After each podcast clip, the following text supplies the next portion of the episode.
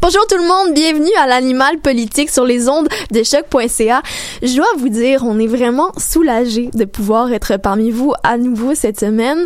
Covid oblige, on a dû manquer une émission la semaine dernière et se mettre tous en quarantaine. Moi, j'ai trouvé ça un petit peu long. Qu'est-ce que t'en penses, Nicolas? C'est vrai que c'était un peu long. C'était hein. un peu long, hein. Je regardais par, la- par ma fenêtre les gens marcher dehors. J'étais comme, oh, la vraie vie, enfin. Au final, il y a quand même eu plus de peur que de mal. On est tous sains et saufs, donc c'est ce qui est important. Et on est tous de retour en ce midi euh, plutôt frisquet. D'ailleurs, les jours raccourcissent, puis j'ai l'impression que j'ai pas vu passer l'été. Je suis comme, qui a volé mon été? C'est un peu nul. On a eu un été? Ouais, ben, c'est ça que je me dis, moi aussi. Mais me semble c'est comme ça que ça fonctionne, les saisons, non? Avant l'automne, il y a l'été? Ouais, Normalement, théorie, c'est- en théorie, c'est comme Ouais. Mais depuis la dernière fois qu'on a été avec vous, il s'est passé énormément de choses au Québec et également à l'international. Euh, Trump a eu la COVID. Quoi? Juste ça, c'est un événement en soi. Bon, ça a pas euh, fini malheureusement comme on voulait, mais on attend les élections avec un peu de chance, ça aura un petit peu affecté, affecté cet événement-là. Mais bon, on va pas vous parler de ça. Je pense qu'on a assez vu passer d'informations là-dessus. On va plutôt vous faire un petit euh, récapitulatif de l'actualité politique des deux dernières semaines. Et on commence cette semaine avec euh, Élise en éducation. Donc Elise, euh, dernièrement, on s'est rendu compte que les réseaux sociaux, notamment Instagram, euh, ont pris la forme d'une réelle tribune pour les causes activistes. Donc euh, bon, on pense à euh, Black Lives Matter, la vague de dénonciation des agressions euh, à caractère sexuel. Il y a eu le carré bleu aussi qui dénonçait l'exploitation des Ouïghours. Puis cette fois-ci, c'est au tour des étudiants au Québec d'exposer leur point de vue et revendications.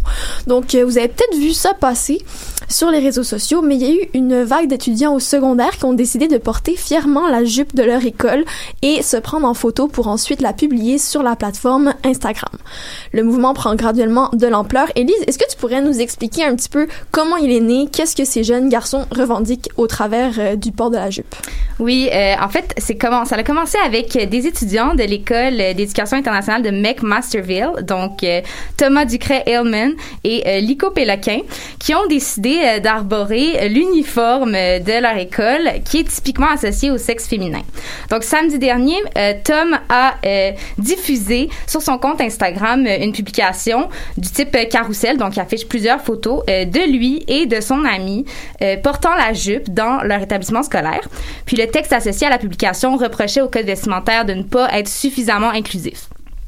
Mhm. Puis euh, le concept de l'uniforme dans les écoles a souvent d'ailleurs été critiqué au cours des années, plus particulièrement par les étudiants qui déplorent que ces, ces règlements briment leur liberté d'expression. Mais cette fois-ci, le mouvement va quand même un peu plus loin.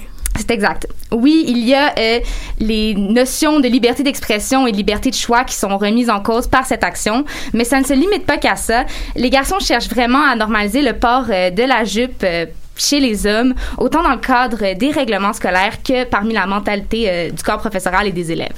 Donc, ils veulent démontrer que c'est pas parce que t'es un garçon qui porte des vêtements typiquement associés euh, en général aux filles que ça veut nécessairement dire que tu tentes de dire quelque chose par rapport à ta personne, donc par exemple ta sexualité ou ton identité. Exactement. Il y a Colin euh, Renaud, un jeune étudiant du collège Villa-Maria, euh, qui lui a essayé de tenter, en fait, de tenter l'expérience et euh, s'est présenté en classe portant la jupe euh, de l'uniforme. Puis encore une fois, euh, par le biais d'une publication Instagram, il raconte euh, comment s'est passée sa journée de mercredi et euh, les réactions de ses pairs et du corps professoral. Donc brièvement, on peut lire euh, que plusieurs étudiants lui auraient demandé s'il était homosexuel vu euh, ses choix vestimentaires de la journée. Des surveillantes l'auraient escorté à la direction. Il se serait en fait fait demander s'il avait quelque chose à dire à la directrice, si son vernis à ongles lui servait pour passer un message sur sa personne, pour s'ouvrir sur quelque chose qu'il ne disait pas en fait. Pour lui, le message euh, derrière son habillement était assez simple. C'était seulement euh, que chacun devrait pouvoir porter ce qu'il veut. Avec l'accord de la direction, Colin a pu garder sa jupe euh, pour le reste de la journée et il espère que son action changera les mentalités de son école et que le code vestimentaire soit reconsidéré par l'administration du collège. C'est pertinent aussi de mentionner que les réglementations autour du code vestimentaire des élèves et des professeurs sont propres à chaque établissement d'enseignement, que ce soit concernant le port de bijoux, le maquillage, les vêtements ou même la couleur de cheveux. Tous les établissements n'ont pas les mêmes exigences, ce qui fait qu'on peut aussi se questionner sur leur pertinence dans le milieu scolaire. Sans vouloir dénigrer le principe de l'uniforme non plus, c'est en comparant les politiques de chaque école qu'on peut se demander à quoi servent vraiment, euh, réellement ces règles-là. Donc, euh, la directrice du Collège de Montréal, Patricia Steben, a euh, confié à la presse qu'il y a quatre ans, le code de vie du collège a été modifié et que depuis, les garçons et les filles peuvent, peu importe leur sexe, choisir leur vêtement parmi les deux collections. Dans euh, le même ordre d'idée, il y a le même type de mouvement revendicateur autour du code vestimentaire euh, dans les écoles qui a pris place en 2016 à Portland, aux États-Unis. Puis les écoles de la ville ont adopté un code vestimentaire plus inclusif. Dans les faits, tous peuvent porter euh, la jupe à la seule condition que le vêtement couvre leur sexe. Donc, euh, on comprend aussi qu'il n'y a pas vraiment de longueur euh, minimale stricte imposée par les institutions. La longueur de la jupe, euh, justement, c'est souvent un grand débat entre la direction et les étudiantes qui, c'est bien connu quand même, roulent leur jupe ou les coupent pour avoir une longueur qui, qui leur plaît. Je plaide coupable ici. C'était définitivement ce que je faisais. On l'amenait au début de l'année chez la, la couturière pour la faire raccourcir un petit peu pour que ce soit un peu moins long. Donc, ce qui nous amène un autre aspect très important de la vague. Il s'agit de la dénonciation de la masculinité, toxique et particulièrement de la pression sociale qui est mise sur les filles et les femmes en lien avec leur choix vestimentaire. Selon les témoignages, on voit une récurrence dans les explications qu'on donne aux jeunes étudiantes afin qu'elles se conforment aux règles vestimentaires imposées par l'uniforme. Entre autres, il y a cette excuse que je mets ici entre guillemets euh, qui dit que la longueur de la jupe, euh, la hauteur des bas, le nombre de boutons déboutonnés affecterait de leurs collègues. Il y a donc euh, vraiment un esprit de solidarité derrière ce mouvement qui veut dénoncer le sexisme et l'hypersexualisation. Selon Tom, le port de la jupe dénonce cette injustice sociale qui dicte aux femmes de s'habiller pour ne pas provoquer. Il croit plutôt que la mentalité doit changer et il invite les hommes à s'éduquer sur le sujet et leur comportement. Mhm, ce type de mobilisation, ça mène définitivement à des remises en question, peu importe euh, la génération que ça affecte. Oui, personnellement, euh, j'ai été dans une école secondaire euh, pour filles. Il y avait un uniforme et les surveillantes s'assuraient justement qu'on le porte de manière adéquate et conforme au règlement. Dans les murs du collège, par contre, je n'ai toutefois pas euh, souvenir d'avoir entendu l'excuse que mon habillement pourrait déranger mes collègues de classe. Et je trouve ça intéressant de le mentionner, justement. Bon, je veux pas non plus juger mon ancienne école sur les fondements de ces règles et à propos du code vestimentaire, mais considérant que je suis allée au même collègue, au même collège que le jeune Colin Renault. J'ai naturellement l'impression euh, que cette attitude dégage euh, une mentalité assez hétéronormative qui règne encore dans le système aujourd'hui, comme si, euh, puisqu'il n'y avait pas de garçons, il n'y avait donc personne à déranger. On a parlé de deux cas spécifiques, mais le mouvement a réellement pris de l'ampleur. Plusieurs ont copié le geste en appui à la cause. Oui, de nombreuses autres publications ont été euh, ajoutées sur Instagram euh, au cours de la semaine et le mouvement ne semble pas s'essouffler. Plusieurs euh, publications des montrant des garçons portant la jupe sont devenues virales et apparaissent toujours sur le fil d'actualité et en story. Des écoles ont même planifié des journées où les étudiants peuvent porter soit la cravate, soit la jupe, et ce, peu importe leur sexe. Tom rappelle euh, dans une seconde publication que ce n'est pas un combat d'une seule journée et mentionne que ce n'est surtout pas qu'une tendance. Je le cite, Nous devons tous continuer à nous battre pour pouvoir enfin changer le système très mal construit qui s'est ancré dans la mentalité de malheureusement beaucoup trop de personnes de génération en génération. Donc, le temps nous dira si euh, leur mobilisation changera les mentalités de leur institution. Mais une chose est sûre, il y a définitivement une prise de conscience dans cette génération qui, selon moi, pourrait bénéficier à beaucoup d'autres. Merci beaucoup, Élise. Si je peux me permettre un petit éditorial euh, sur ta chronique avant qu'on passe à la pause musicale, j'ai vu passer ce matin dans mes stories Instagram une publication de l'utilisatrice ChatSpy. Ça m'a fait bien réfléchir, donc je voulais le partager avec vous. Je l'ai vu ce matin, je me suis dit, ah, c'est intéressant. Donc, euh, la publication disait c'est bien beau cette histoire de jeunes du secondaire qui se mettent en jupe pour faire réagir et sensibiliser au sexisme des écoles privées. Par contre, il y a des tonnes de jeunes filles qui partagent leurs histoires à ce sujet sur les réseaux sociaux depuis des années et ça ne fait pas réagir plus que ça. Je trouve que c'est ça le vrai problème, que ça prend que les hommes s'y mettent pour que le message passe. Je remercie tout de même ceux-ci d'agir en tant qu'alliés pour la cause. Donc, je vous laisse cogiter sur ces beaux mots pendant qu'on écoute Day Off de la F.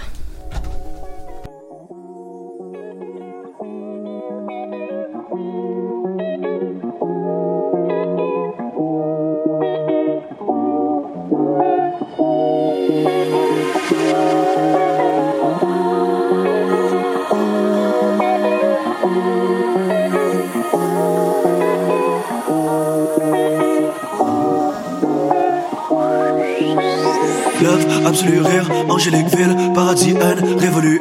Whatever le prix qu'on va payer. Ok, off, des limites dope, phénomène 1, s'illumine 1, célébrant tous les trophées qu'on a brûlés.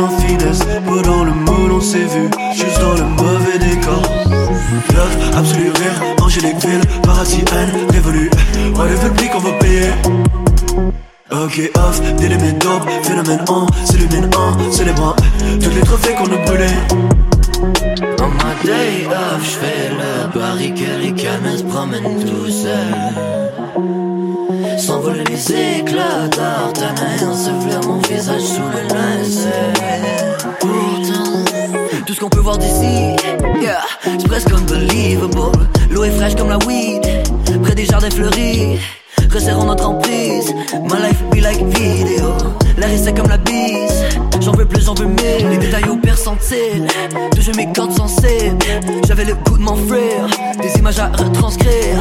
Tout ce que je vois m'ennuie, tout ce que je vois m'ennuie. I got my eyes on you, mais toi que des yeux pour lui. Love, absolu rire, angélique ville, paradis, haine, révolu. Whatever le prix qu'on va payer. Ok, off, des limites phénomène 1, s'illumine 1, célébrant tous les trophées qu'on a brûlés.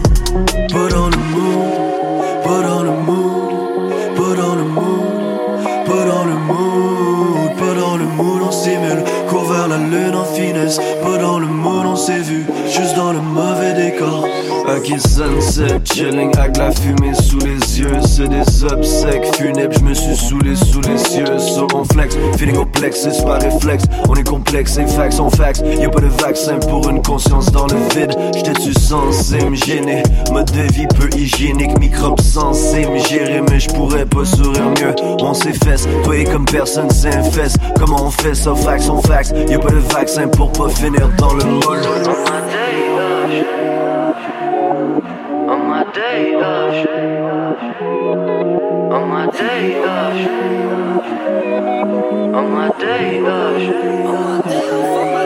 On my day off, pas dans le mood, pas dans le mood, pas dans le mood, dans on my day off, pas dans le mood, pas dans le mood, pas dans le mood. on my day off, on my day off,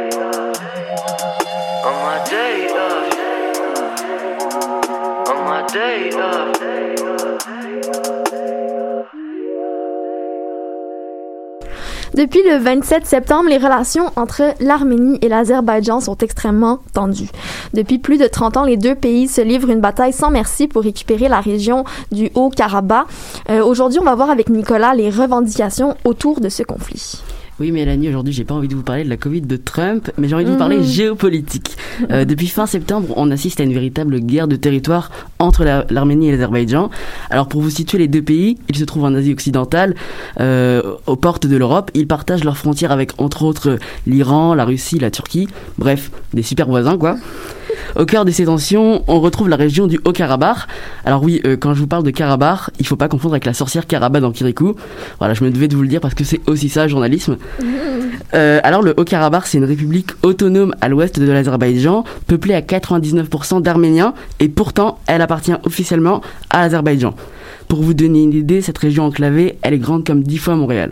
Concrètement, combien, comment elle se traduit cette montée des tensions ces derniers temps? Alors c'est simple, mais pas trop quand même, sinon ce serait pas drôle. Pour euh, mieux comprendre ce qui se passe en ce moment, il faut revenir quelques mois en arrière. Mi-juillet, les armées des deux pays ont commencé à se tirer dessus et aujourd'hui encore, on ne sait toujours pas qui de l'Arménie ou de l'Azerbaïdjan a lancé les hostilités. Dimanche 27 septembre, les troupes azéries ont- sont entrées dans le Haut-Karabakh, s'opposant directement à l'armée arménienne. C'est compliqué à dire. S'en est suivi une série de représailles de l'Arménie, comme euh, la destruction partielle de l'aéroport du- militaire de Ganja, la deuxième ville d'Azerbaïdjan. Depuis vendredi dernier, la capitale du Haut-Karabakh, Stepanakert, euh, et ses quelques 55 000 habitants sont la cible de bombardements. Cette semaine, les tirs de roquettes ont même atteint le centre-ville, forçant les populations à fuir. À l'heure qu'il est, euh, la moitié de la population du Haut-Karabakh a été déplacée.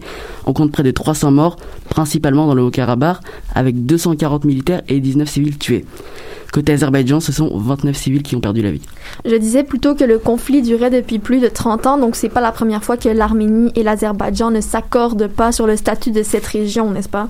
Euh, tout à fait. Attention, c'est le moment historique de la chronique. Accrochez-vous bien. Cool. Il faut remonter jusqu'en 1988 pour comprendre l'origine du conflit.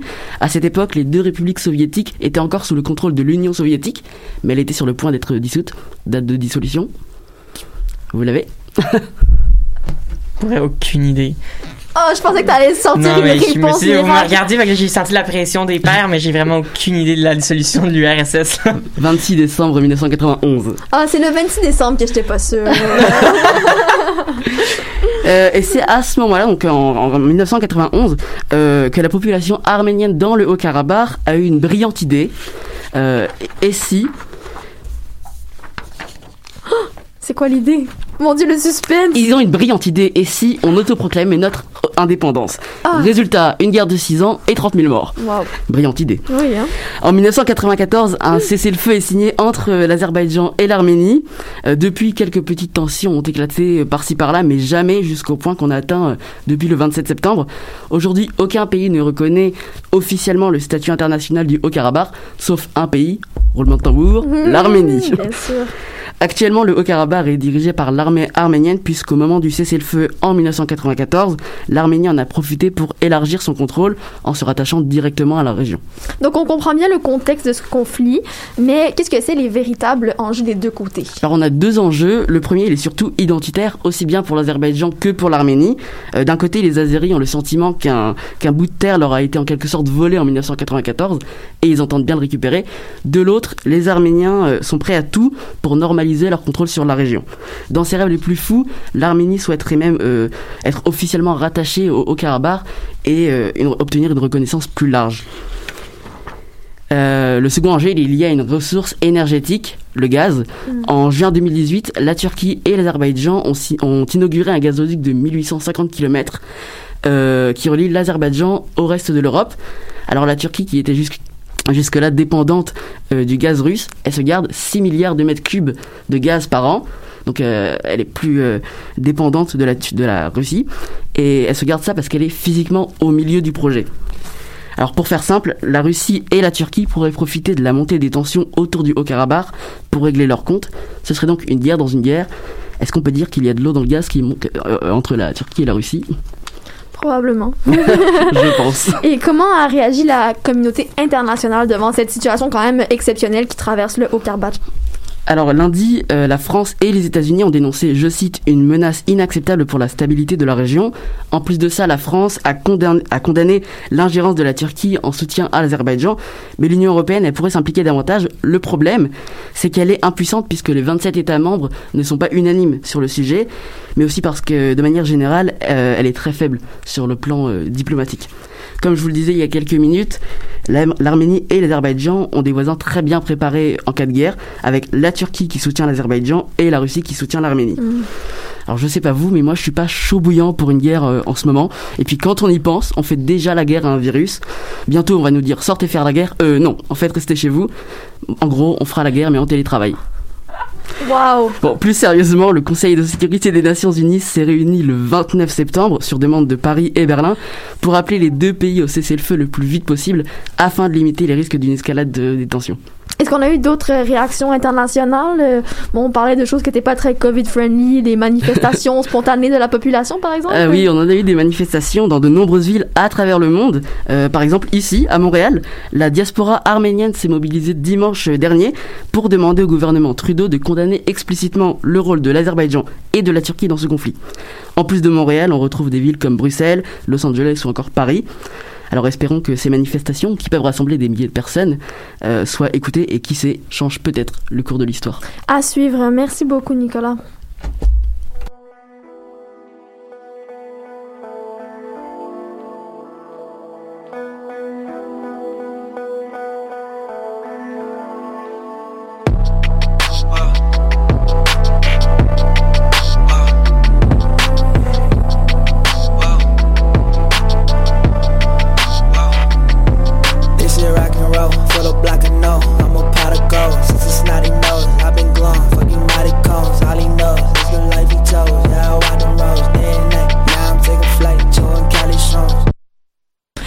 Les deux dernières semaines, on a beaucoup entendu parler des Autochtones, euh, particulièrement de la nation Atikamekw, qui a été confrontée à la terrible mort de Joyce Echaquan euh, dans les dernières semaines. On en parlera plus tard dans l'émission avec Julien.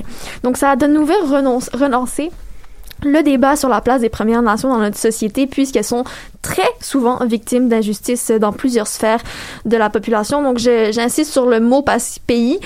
Euh, oui, plusieurs sphères du pays, par contre, pardon.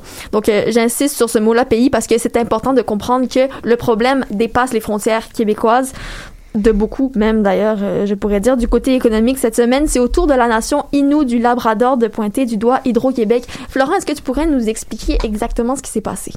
Oui, en fait, pas plus tard que mardi, la Société d'État québécoise a été confrontée à un coup de théâtre de la part du grand chef euh, des Inuits du Labrador, Étienne Rich. En fait, il a déposé une réclamation de 4 milliards de dollars contre Hydro-Québec pour la centrale hydroélectrique de Churchill Falls. En fait, c'est pendant une conférence de presse euh, en vidéoconférence qu'il a affirmé que l'entreprise était redevable à sa communauté, euh, qui a subi de graves dommages environnementaux et culturels. C'est donc devant la Cour suprême du, de Terre-Neuve et Labrador que devront défendre leurs points les deux parties. Mais si je me trompe pas, le conflit entre Hydro-Québec et les Inuits, ça date pas d'hier. Euh, le projet dont tu parles, là, de la centrale hydroélectrique de Churchill Falls, a entre autres vu le jour dans les années 60. Alors, qu'est-ce qui est différent aujourd'hui? Eh bien, tu as tout à fait raison. La nation dénonce la prise illégale des terres en 1969, euh, terres qui ont servi à construire, un réservoir de 6500 km euh, Par contre, il faut rappeler que Hydro-Québec n'a pas réellement participé à la construction du barrage. La société d'État est actionnaire minoritaire dans le projet, mais elle a financé la construction, en plus de signer un contrat qui lui permet euh, d'acheter avantageusement l'hydroélectricité jusqu'en 2041. Bien, en plus de ça, c'est un contrat qui a souvent été remis en question par Terre-Neuve et Labrador, mais la Cour, suprême du Canada avait tranché en faveur d'Hydro-Québec en 2018, affirmant que la société d'État n'avait pas à renégocier l'entente en tant que telle. Et puis, c'était en conférence de presse euh, que le ministre québécois de l'Énergie et des Ressources naturelles, Jonathan Julien, euh, qui avait défendu le droit d'Hydro-Québec de ne pas renégocier le contrat. J'ai un extrait pour vous. Ça se passe en 2018. Qui dure jusqu'à 2041. Euh, elle a passé régulièrement le test des tribunaux. Là.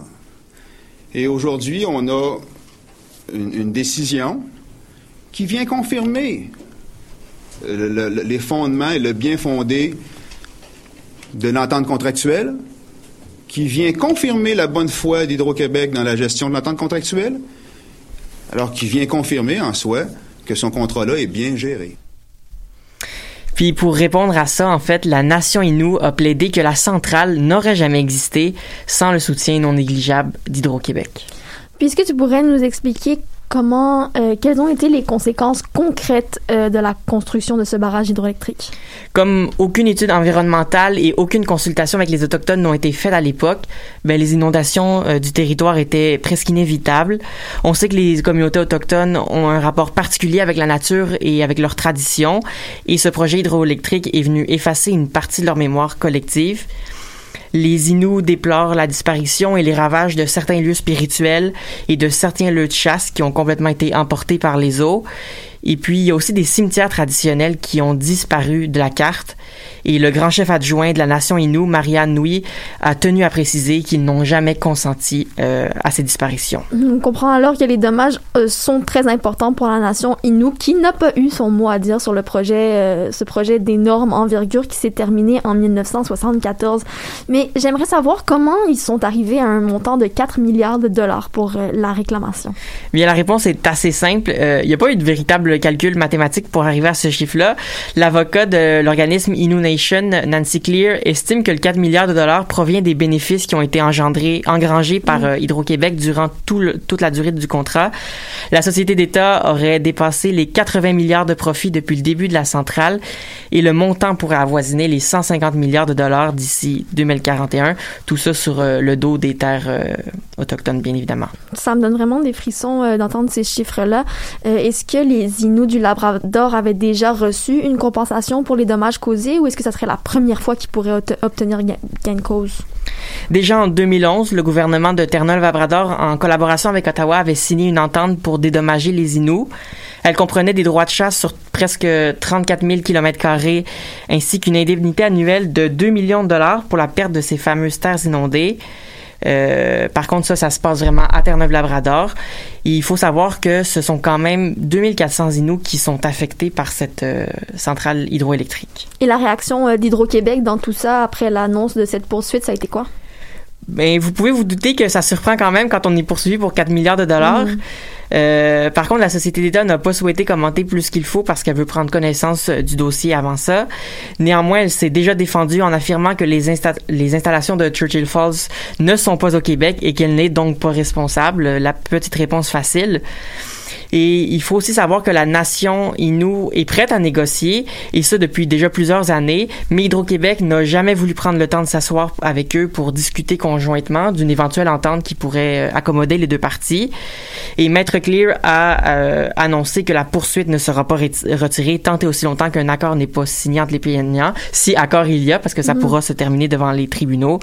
Et la nation Innu se dit prête à aller devant les tribunaux, euh, selon le grand chef Étienne Riche. Donc encore un dossier à suivre. Euh, Merci beaucoup Florent. J'espère que tu vas nous revenir dans les prochaines semaines avec euh, les développements de cette Ça commission. va me faire plaisir.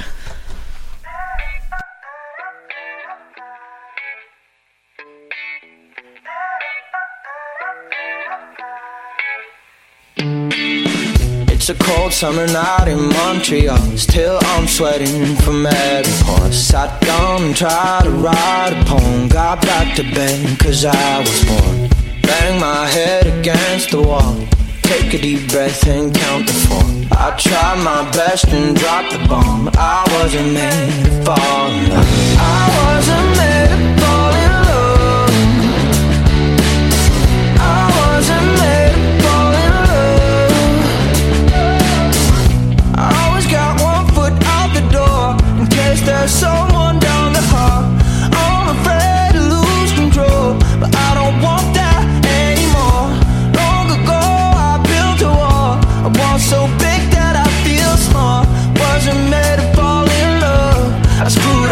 screwed up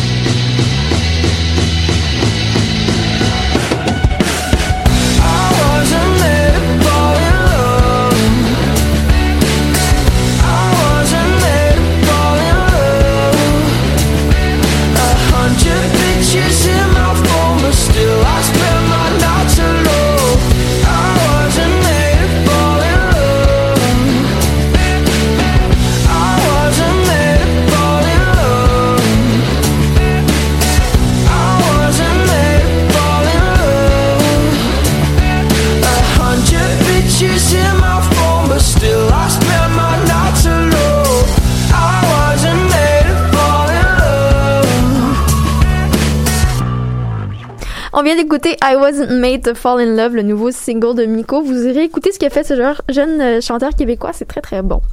Donc euh, du côté de l'environnement maintenant, euh, le gouvernement Trudeau a annoncé cette semaine qu'il allait maintenir son plan de diminution des produits de plastique au Canada et ce malgré la pandémie de Covid-19. C'est une, annonce qui surprend agréablement cette semaine. Je me rappelle quand j'ai appris la nouvelle, j'ai été un peu étonnée, mais agréablement étonnée quand même. Lila, est-ce que tu pourrais nous en dire un peu plus?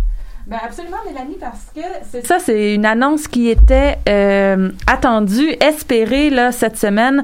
Puis euh, c'était mercredi que ça s'est passé. Vous vous rappelez, on avait là, de la pluie, donc ça leur rajouté un peu de soleil dans ma journée. Et euh, c'est ça. J'avais envie qu'on en parle aujourd'hui, donc. L'un des problèmes avec la pandémie, c'est qu'elle a augmenté l'utilisation par euh, les Canadiens canadiennes du plastique à usage unique. Euh, c'est quelque chose que moi j'ai remarqué. Je suis sûre que vous aussi. Là, est-ce qu'il y a des objets de plastique qui ont augmenté dans votre consommation dans les derniers mois? euh? Ben déjà les masques. Ah, Ouais, j'allais dire les masques aussi. Tout Ouais. mon Uber Eats que je Ouais. commande. Les bouteilles aussi en plastique, comme tu sais, vu que, je sais pas.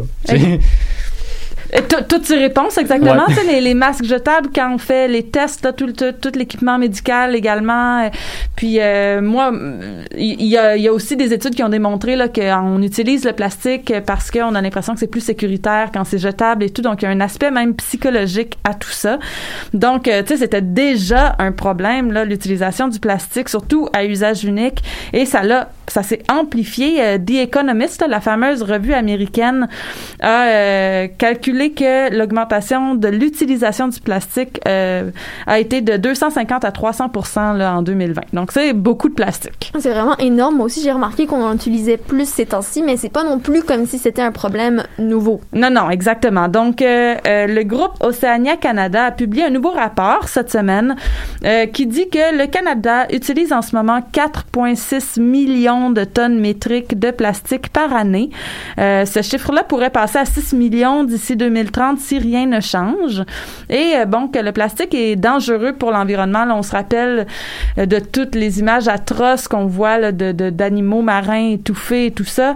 Euh, mais aussi parce que ça se désintègre en microparticules et que ça remonte la chaîne alimentaire. Donc, on ingère, on inhale euh, des microparticules de plastique, des, euh, dizaines de milliers de microparticules de plastique à chaque année. Euh, les effets sur la santé sont encore pas très bien documentés. Mais bon, il y a des études, une étude qui avait été publiée là-dessus là, l'année passée. Ça fait quand même un peu peur, tout ça. Euh, puis, euh, je, me- je me demandais euh, d'ailleurs si le plastique qu'on recycle, est-ce que lui aussi, il se retrouve dans l'environnement? Euh, le plastique recyclé, non. Donc, il- théoriquement, ça fait une, une, une roue là, qui, de réutilisation, mais l'un des problèmes, c'est qu'il n'est pas très recyclé encore, le plastique. Euh, les chiffres m'ont vraiment surpris. Donc, la même étude là, de Oceania Canada a démontré que... L'an passé, euh, le recyclage du plastique était évalué à moins de 10% Je me suis trompée, pardon. C'est euh, une étude même du gouvernement libéral qui a démontré ça et non pas Océania Canada. Donc, euh, c'était moins de 10% des Canadiens là, de tout le plastique qui est utilisé qui est recyclé. Puis au Oh, Québec, on est un peu meilleur. On est, on a atteint 25% mais euh, ça, ça fait quand même en sorte que plus de 75% du plastique qu'on utilise est actuellement euh, recyclé. Donc, ça se retrouve dans les dépotoirs, dans l'environnement et, et tout ça. Et euh, bon, ben en tout cas, ça suffit avec les mauvaises nouvelles. hein. J'ai commencé ma chronique en disant que je voulais que ce soit positif. Donc, euh, tu sais, je sais pas pour vous, souvent on lit des choses sur l'environnement, on finit dans une petite boule, dans un coin de notre salon, à se dire que le monde va s'autodétruire. Euh, Aujourd'hui, j'avais envie qu'on sorte du bunker un peu. Euh, donc, on regarde le côté positif des choses. Donc, il y a eu cette annonce cette semaine euh, avec les annonces fédérales d'interdire six objets de plastique à usage unique euh, d'ici 2021. Ça arrive vite 2021. Donc, on va jouer un peu aux devinettes. À votre avis, ce serait quoi ces six objets? Sac de plastique. Sac de plastique et de un ting. J'ai vraiment aucune idée. Je suis pas là pour deviner sur le coup, ça le problème. Les pailles. Les pailles, ouais. Les pailles, ah ah, la, la, la fameuse tortue Ouais. là, avec la paille dans le nez. Ça, c'est pas déjà interdit euh, dans certaines régions à C'est Montréal? ça, mais là, euh, ça va être. là, ça va être tout Et les sacs de plastique à usage unique Ouais. à Montréal, on est peut-être un peu euh, avant-gardiste, mais là, ça va être au niveau fédéral, donc à la grandeur du Canada au complet. Ok, quand même. Euh, les, Euh, les, les emballages. euh, Les emballages comme réutilisables, comme, je sais pas. Ben oui, en- ben, il- ce qu'il va y avoir, c'est les contenants de plastique qu'on amène. Tu sais, quand on commande de la nourriture, donc Oui. le take-out, Mhm. ils vont devoir être refaits de plastique qui se, qui se recycle euh, facilement. Euh, puis il y a aussi les ustensiles réutilisables, les ustensiles jetables qui vont être interdits. Ah ouais. Euh, et les petits bâtons qu'on utilise quand on fait nos cafés euh, dans Ah les ben. stations-service. Eh oui, eh oui. Eh ben. Donc, euh, rien de moins. Tout ça euh, va être interdit euh, d'ici 2021. Puis, euh, aussi, une, chose, une autre chose qu'ils vont faire, c'est euh, amplifier là, le côté... Bon, excusez, là, j'ai un peu oublié des petites choses, mais c'est ça. On va amplifier le, le côté du recyclage aussi du plastique. Donc, les entreprises qui produisent du plastique vont avoir une responsabilité accrue de recycler ce qu'ils produisent, un peu comme dans les mêmes concepts de la consigne où les, les, ca- les cannes de bière, euh, en tout cas, sont, sont reprises par les fabricants pour être euh, recyclées. Est-ce que tu ça. sais s'il va y avoir des taux obligatoires euh, de, de recyclage? Euh, pour l'instant, c'est pas encore clair exactement le- les taux, mais ils vont aussi augmenter l'obligation par euh, les fabricants d'emballage d'avoir plus de, de produits euh, recyclés à l'intérieur des, des. Ben, je suis contente Mais les d'entendre sont ça. pas clairs. OK. Bon, on va, on va suivre ça aussi euh, de près. C'est quand même une bonne nouvelle, surtout avec euh, l'augmentation des cas de COVID, le confinement. Je sais pas vous, mais moi, je trouve ça assez déprimant, là, d'être euh, que Ben, des mauvaises Moi, je trouve ça très joyeux. Je sais pas Ouais, pourquoi. C'est ah! vrai, vraiment, je suis très heureux d'être seul chez moi et de gamer tous les jours. Là.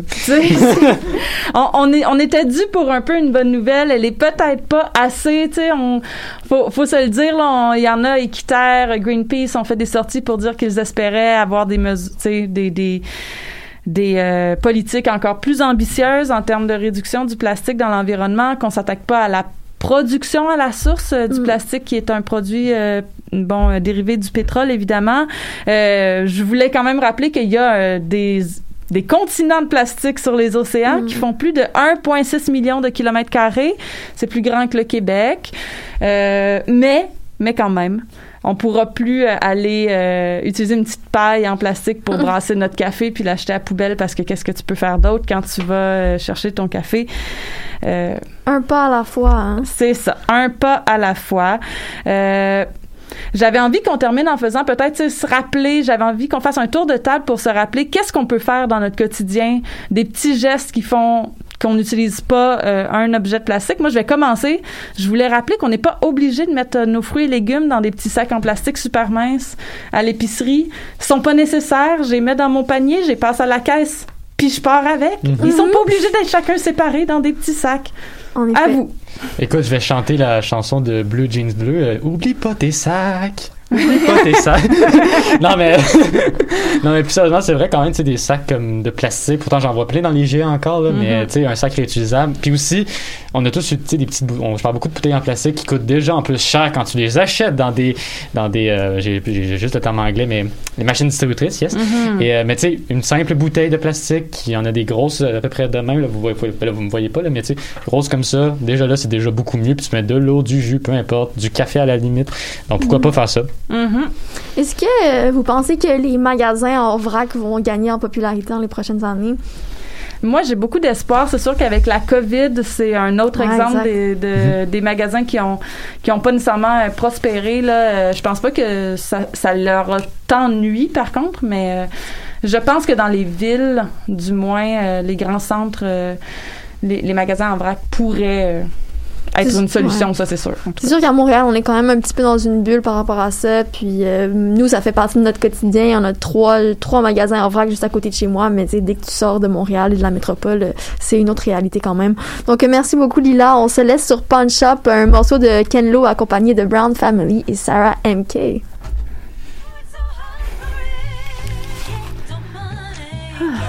Eh, c'est quand même. On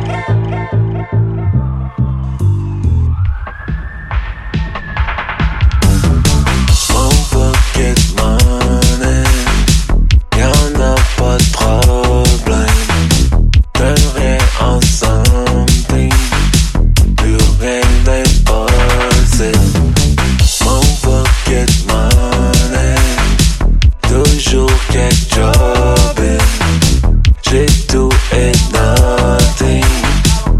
se plaint pas le spliff dans bouche, man. Là j'ai brûlé loose, douce, maintenant tu sais du pawn shop.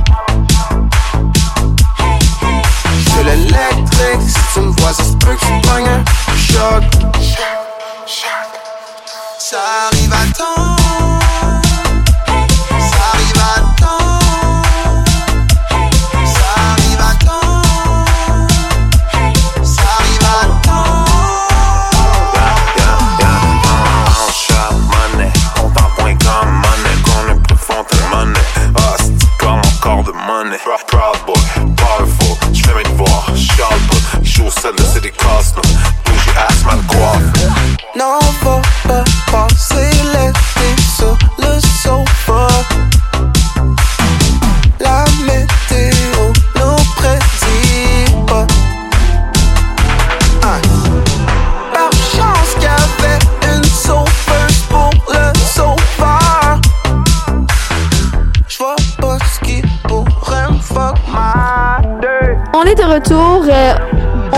Maintenant passer à la chronique société. Allô, est-ce qu'on m'entend? David, à la rescousse, est-ce qu'on m'entend? Oh, je pense que oui. Bon. je m'entendais plus dans mes écouteurs. Je suis comme, mais là, j'ai besoin de m'entendre aussi. OK. On va maintenant passer à la chronique société avec Julien. Et Julien qui remplace euh, Maïka cette Oui, semaine. Bien content d'être de retour. Oui, de retour à l'émission. T'as eu euh, comme invité plusieur fois la Euh, session on- je t'ai vu, je suis venu une fois où est-ce que justement j'avais dit que la COVID, euh, fallait pas trop s'alarmer. Mhm, Ça s'appelle ouais. se mettre un doigt dans l'œil.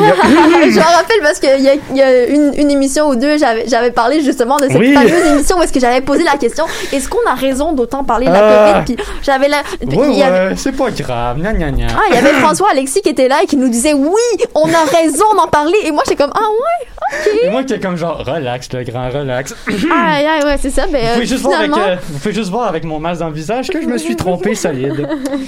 les choses ont changé. Ouais, beaucoup. Mais on va quand même parler d'un sujet qui est Oui. encore plus délicat. Ouais. Euh, un sujet qui a fait grandement du bruit dans les médias. Euh, Julien, tu veux nous parler de Joyce Echaquan, cette femme euh, Atikamek qui est décédée dans des circonstances euh, vraiment tragiques à l'hôpital de Joliette la semaine dernière. Est-ce que tu pourrais commencer par nous résumer ce qui s'est passé? Oui, exactement, Mélanie. Tu, comme tu viens de le dire, c'est une histoire tragique. Et là, je préfère le dire tout de suite à ceux qui nous écoutent. C'est une histoire qui existe, de- qui, est- qui est arrivée depuis une semaine et demie. Mhm. Ce serait beaucoup trop long de tout rentrer dans les détails, donc je vais vraiment y aller dans le, dans le large possible. Donc, euh, pas besoin d'écrire, hey, t'as oublié de dire telle affaire, c'est normal. Mais les Mhm. éléments les plus essentiels, donc Josh Echaquan, une femme Atikamek, euh, qui était une mère de sept enfants, qui est décédée pardon, à l'hôpital de Joliette le 28 septembre dernier. Elle avait de sérieuses douleurs à l'estomac. Mais ce qui est perturbant, c'est pas la mort telle qu'elle. là. C'est pas les condi- sa condition médicale qui est tragique, c'est les circonstances autour. Parce que bon, vous l'avez sûrement vu, elle a fait une vidéo en direct sur Facebook, un Facebook Live comme on dit ici. On la voit crier à l'aide, elle crie vraiment très fort, genre ça grince dans nos oreilles à la limite.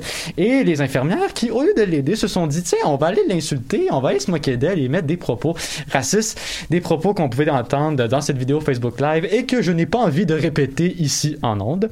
Et suite à la publication de cette vidéo, la colère a grondé, si je peux dire ainsi, au travers euh, de la communauté dans laquelle cette femme vivait, euh, la communauté qui s'appelle Manawan, et aussi au travers de la population quand même québécoise en général.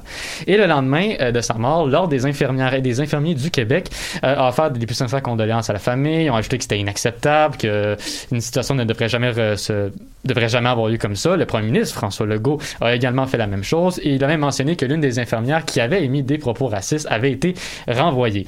Et le conseil de Atikamek, ou le CNA, avait exigé une enquête indépendante et ils ont quand même eu gain de cause, car non seulement une enquête indépendante, une enquête publique a été déclenchée par la vice-première ministre du Québec, Mme Geneviève Guilbeault, et certaines personnes, dont euh, des membres de la famille, penseraient même qu'une enquête criminelle pourrait peut-être avoir lieu, mais pour l'instant, on est toujours sur une enquête euh, du style public. On a également vu son conjoint, Monsieur Carole Dubé, faire une conférence de presse où il a parlé de sa femme. Il était très, très ému et il a euh, révélé des propos qui étaient plutôt perturbants. Qu'est-ce qu'il a dit exactement? Bon, ceux qui ont vu cette conférence qui a duré, euh, c'est un peu comme la conférence de Martin Carpentier, euh, de Amélie Lemieux, la, la femme de Martin Carpentier, quand vous connaissez l'histoire, je ne rentrerai pas dans les détails, mais peu près le même style, beaucoup d'émotions.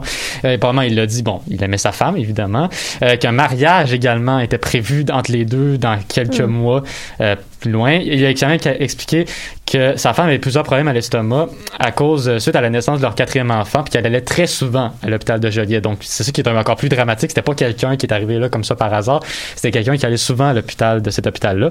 L'avocat de la famille et de la communauté Manawan a annoncé qu'il allait avoir un recours en dommages et intérêts contre le centre hospitalier régional de la Naudière et les membres du personnel impliqués, mais aussi ceux qui ont été complices par leur silence. C'est ça aussi qui est très important. Donc, pas juste la, la personne qui a attaqué, mais tout le monde autour.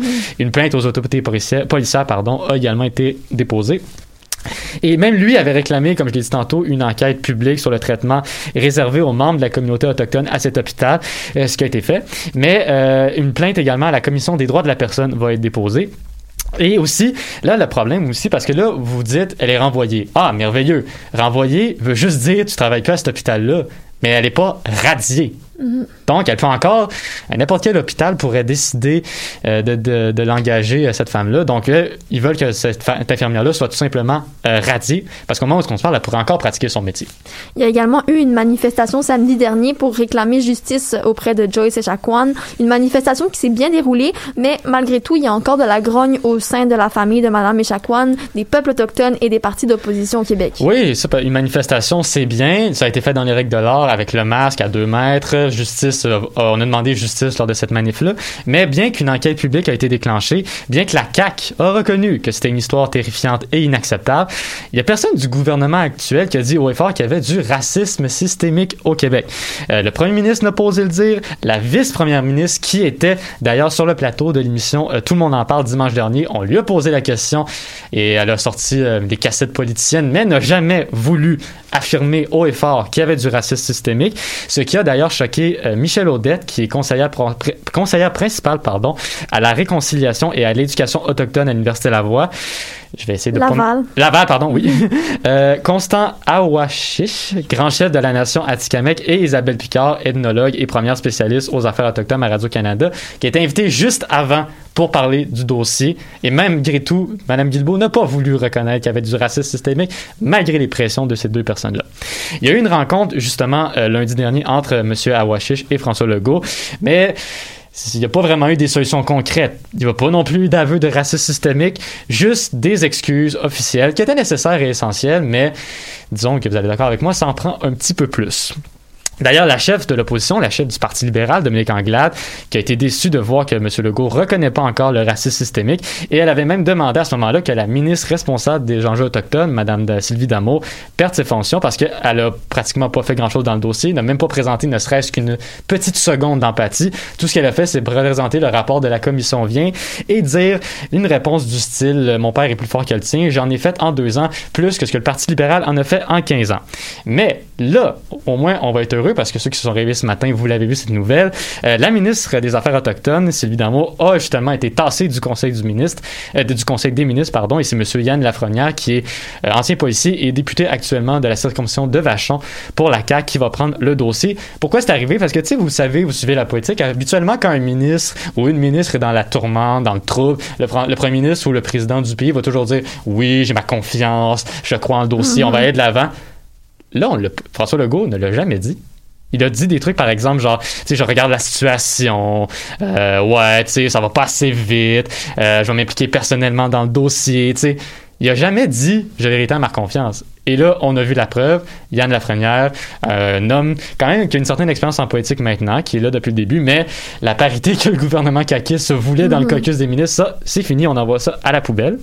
Et quelque chose aussi qui est arrivé ce matin, annoncé par la mairesse euh, de Montréal, notre chère Valérie Plante, qui a annoncé dans le fond qu'un commissaire à la lutte au racisme et aux discriminations systémiques sera mis sur pied éventuellement et que ce nouveau commissaire aura pour mission d'assurer une vigie constante des pratiques au sein des instances de la ville, mais aussi d'informer les citoyens, tout comme les employés de commerce, etc., euh, sur leurs droits et leurs recours en matière de discrimination. Et également, la mairesse, ce matin, a confirmé dans, dans une conférence de presse que toutes les unités municipales agissent concrètement, fermement et de façon concertée. Enfin, il faut que le, le commissaire s'assure que tout ça se fasse comme il faut pour combattre le racisme et les discriminations systémiques au sein de la ville.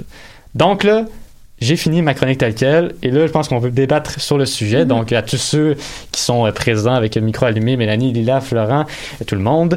Donc là, on parle évidemment de racisme systémique. Il faut quand même comprendre qu'il y a une certaine différence entre racisme et racisme systémique. Une racisme systémique, c'est comme, tu sais, dans un contexte de bureau, un contexte qu'un un enjeu qui se bute pas mal, là, je le résume très rapidement dans mes mots, mais tu sais, c'est pas c'est plus simple que juste du racisme. Euh, J'ai aussi vu une vidéo récemment qui montrait à l'élection euh, québécoise d'il y a deux ans, dans le débat en anglais, la dame, l'animatrice, avait demandé est-ce que vous serez prêt à reconnaître le racisme systémique et seul Manon Mancé à l'époque avait dit oui. Philippe Couillard, François Legault et Jean-François Lisée ne l'avaient pas fait. Mais là, on demande au gouvernement de reconnaître le racisme systémique. Est-ce que c'est suffisant pour vous juste faire ça? Ben, Vas-y, Lila. Mais moi, ma, ma réflexion, c'est euh, est- c'est suffisant, bien sûr que non, dans le sens où euh, le racisme systémique a été démontré par le rapport Vient euh, et tout. Mais le gouvernement, le go, euh, moi, ce que j'ai lu cette semaine, c'est qu'à l'intérieur même de, de la CAC, en fait, il y a des, ils, ils sont pas sûrs, là, il y a des des, des, des, des membres de la CAQ qui aimeraient dire oui, il y a du racisme systémique, mais envers les autochtones, pas envers les autres minorités Mhm. ethniques.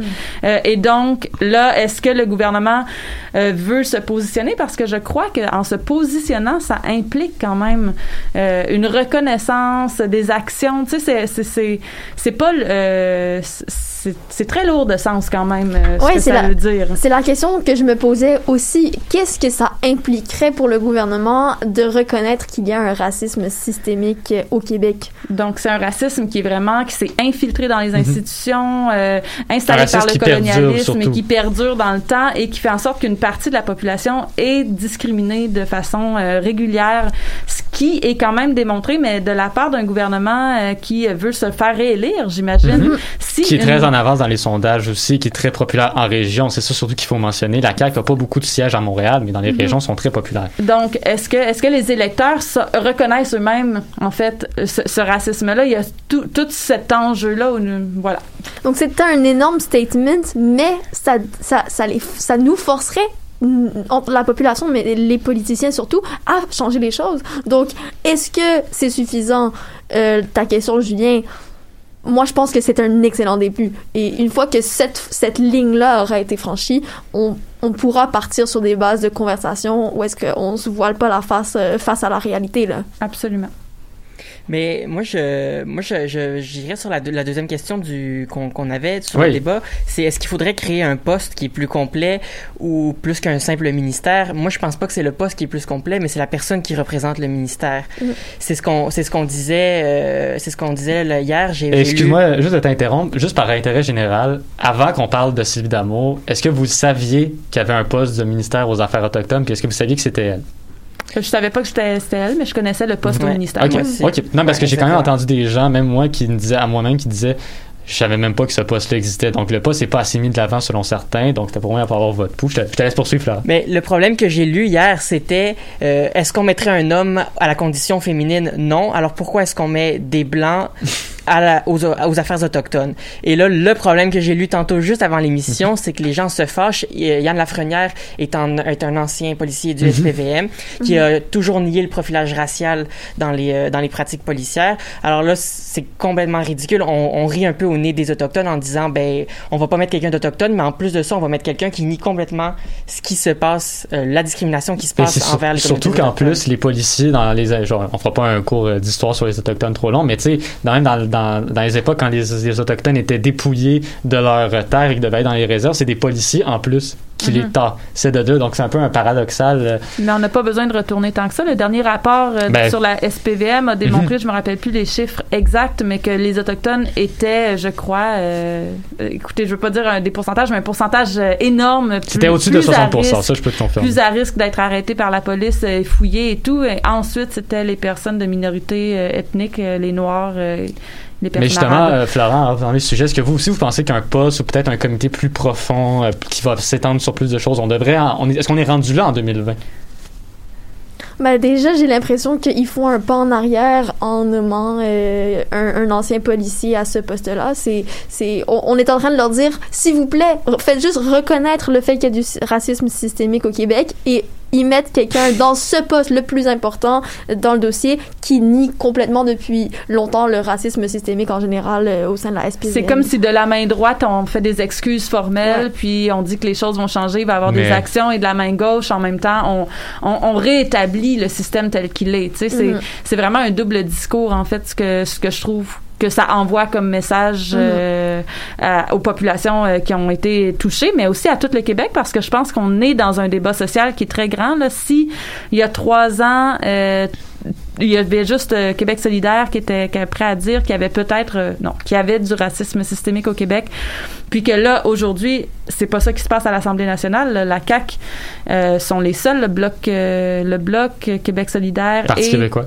Euh, pour- Dieu, oui, le Parti québécois, Québec solidaire et euh, même euh, Les libéraux. les libéraux euh, le reconnaissent. Donc, euh, ça, il y a quand même quelque chose qui a changé en, en peu de temps. D'où ce que disait Florent, qui était très intéressant, c'est peut-être pas nécessairement le poste, mais la personne qui est nommée, parce que c'est cette personne-là qui, Mhm. qui, qui est capable de faire changer les choses, parce que le poste, il existe. C'est ça, exactement. Mais Le ministère des Affaires autochtones sert à ça. Ça Mhm. sert à rien qu'on fasse un autre poste qui va faire d'autres rapports. Ça va faire les rapports. On les a, les rapports. C'est ce que j'ai dit, j'entendais dans une entrevue avec, euh, avec quelqu'un. Ça va faire les rapports. Des rapports, il y en a des dizaines depuis des dizaines d'années qu'on fait des rapports. Là, ce qu'il faut, c'est agir. C'est les actions, Puis arrêter de faire semblant qu'on sait pas ce qui se passe. Les rapports sont là. Je peux te les donner. Tu peux les lire. Ça fait des centaines de pages. Mais il faut agir. Puis le, le, le ministère des Affaires autochtones est là pour ça. Si on met pas des gens qui en ont un peu rien à faire de la situation, là. Ben justement, en plus, cette histoire-là arrive un an jour pour jour après que le rapport de la commission vient qui décrit justement que les Autochtones doivent avoir des droits égaux et qu'on reconnaisse leurs droits ancestraux. Donc, tu sais, la preuve que même un simple rapport, comme Florent dit, c'est beau, là. C'est des- c'est c'est un bout de papier au final. là. C'est un Mhm. long bout de papier, là, mais il faut plus que ça. Mais il y a quelque chose, moi, qui euh, me trouve parce que je suis présentement un cours sur le- les Autochtones, l'introduction au monde autochtone au Québec et au Canada. Et j'ai réalisé que, tu sais, pour faire un lien dans un cours d'histoire au secondaire, au Mhm. primaire, Où on même apprenait absolument rien? où est-ce qu'on apprend, c'est ça, justement rien. Est-ce que pour vous, je veux pas que vous me dites si on n'en apprend pas assez, ça c'est sûr, on est tous d'accord, mais est-ce que ça devrait être, le système d'éducation devrait obligatoirement fournir un cours sur, sur pas que dans le cours d'histoire on parle des Autochtones, un cours sur les peuples autochtones au primaire et ou secondaire. Qu'est-ce que vous en pensez? Que déjà ça, ce serait un énorme premier pas. Selon moi, oui. Euh, puis il faudrait aussi que le cours, ça soit pas juste euh, voici les maisons qu'ils construisaient, voici les pêcheurs, puis après ça, ils ont commencé à faire pousser du blé. Tu sais, comme. non, c'est pas, c'est pas la réalité, c'est pas ce qui nous intéresse. Tu sais, il pourrait y avoir une petite partie, mais tu sais, ce qui est important, c'est ce que le gouvernement n'a jamais voulu non plus communiquer à la, à la population parce que c'est une histoire terrible dont on a probablement honte maintenant aujourd'hui. mais moi, je pense que ça devrait être obligatoire et, euh, et, et, et vu et écrit par euh, des historiens et des, des autochtones. Il y a quelque chose, euh, ben, au niveau de, de, de l'éducation, je pense que oui, mais je pense qu'il y a au niveau de l'espace qu'on accorde euh, aux populations autochtones aussi dans tout le temps là, euh, j'ai vécu dans, dans en Australie puis je veux dire c'était loin d'être Mhm. parfait là Mhm. mais dans nos réunions d'équipe au travail on commençait la réunion d'équipe en disant nous reconnaissons que ce- cette réunion se passe sur le territoire de telle nation Euh, nous remercions les ancêtres de non, non, non. tu sais il y avait comme dans, même si c'était euh, euh, probablement juste des mots jusqu'à un certain point je dis il y a du racisme systémique bien autant là-bas qu'ici mais il y avait une euh, c'était comme ancré dans le quotidien de reconnaître qu'on est sur un territoire qui appartenait à des Premières Nations puis moi je me j'ai l'impression qu'à Montréal on, on a très très peu conscience de de qui, de comment, de donc oui, oui, bien sûr dans les cours, mais je pense qu'il y a plein de petites façons que ça pourrait être inclus dans le quotidien là, aussi. Ben, moi, moi, je reviendrais un peu sur la même formule que le poste et le ministère. C'est le cours, on l'a. Le cours, il existe. C'est le cours d'histoire du Québec qu'on apprend depuis le primaire. Mais le problème, c'est encore le même. C'est qu'on voit la même chose pendant sept ans à l'école. Les mêmes informations. Les Iroquois sont dans des maisons longues. Les Algonquins sont dans des tipis. Puis, on glorifie la- les colons français, les Mhm. colons anglais qui sont venus coloniser. Langue, langue est pas bien C'est choisie. ça, c'est c'est juste ça qu'il faut changer dans les cours. Puis je suis d'accord avec euh, avec Lila, il faut changer dans la société un peu nos, nos approches. Mais si déjà au plus jeune âge on l'enseigne aux, aux- aux jeunes, ben déjà en grandissant ils vont avoir ils vont avoir appris et ils vont a- ils vont agir différemment que de ce que nous on agit en ce moment dans la dans la société. Et voir les choses différemment aussi. Ça, c'est Mhm. la première, euh, la première base pour être capable d'après se construire une opinion qui va être euh, juste. Mais c'est surtout pour, pour éviter aussi de, de les stigmatiser puis d'avoir plein de Mhm. préjugés. Moi, je viens de Joliette, je viens de, de où est-ce que ça s'est passé. Puis ben cette nouvelle-là m'a pas m'a pas surpris. À Joliette, le racisme envers les les, Auto- les Atikamekw, euh, il est bien connu. On a tous des préjugés sur les Atikamekw quand on les connaît pas. Et pourtant, c'est une communauté qui est assez exceptionnelle. Moi, j'ai des amis qui ont fait des travaux avec ces gens-là, qui les ont rencontrés. C'est des gens qui, qui ont la- le, le cœur sur la main. Puis c'est ça qu'il faut qu'on apprenne aux gens, que c'est que c'est pas des gens weird dans une dans une réserve là, c'est des gens tout à fait euh, qui sont comme nous qui, qui participent à la société puis qui ont le droit de d'avoir une vie euh, adéquate comme nous on la vit là. Voilà. Très belle discussion, tout Ouais. le monde. J'aimerais peut-être juste finir parce que Elisa Pi, euh, je sais pas si vous aviez Ben oui, vu la son chanteuse. message, la Mhm. chanteuse Inouk euh, avait lancé un message à la Saint-Jean l'année passée sur Facebook Oui. qui était euh, très touchant où elle, elle disait oui, je vais chanter demain mais on est le 21 juin puis c'est la journée internationale des peuples autochtones blablabla. Euh, pourquoi on nous inclut pas plus tu sais à la. Saint-Jean? Je pense que le débat euh, doit s'inclure puis elle je voudrais juste la citer pour terminer si vous me permettez. Donc, elle disait, le territoire nous unit et probablement la douleur que chacun de nous avons vécu les derniers siècles. Je veux simplement vous dire à quel point je vous aime, je nous aime. Ce genre de message-là qui rassemble, je crois, qui donne de l'espace aux voix de chacun, c'est- c'est vers ça qu'il faut aller. Là. Merci beaucoup euh, tout le monde pour le débat. Merci Julien pour cette belle chronique. C'est ce qui termine notre euh, épisode du 9 octobre 2020. Merci à tous d'avoir été avec nous et surtout à nos chers chroniqueurs de cette semaine, Nicolas Fivel, Élise Fiola, Lila Dussault, Florent Majorana, Julien Lachapelle et bien sûr David Nino Raphaël à la console. C'était Mélanie Loubert à l'animation. On se retrouve la semaine prochaine.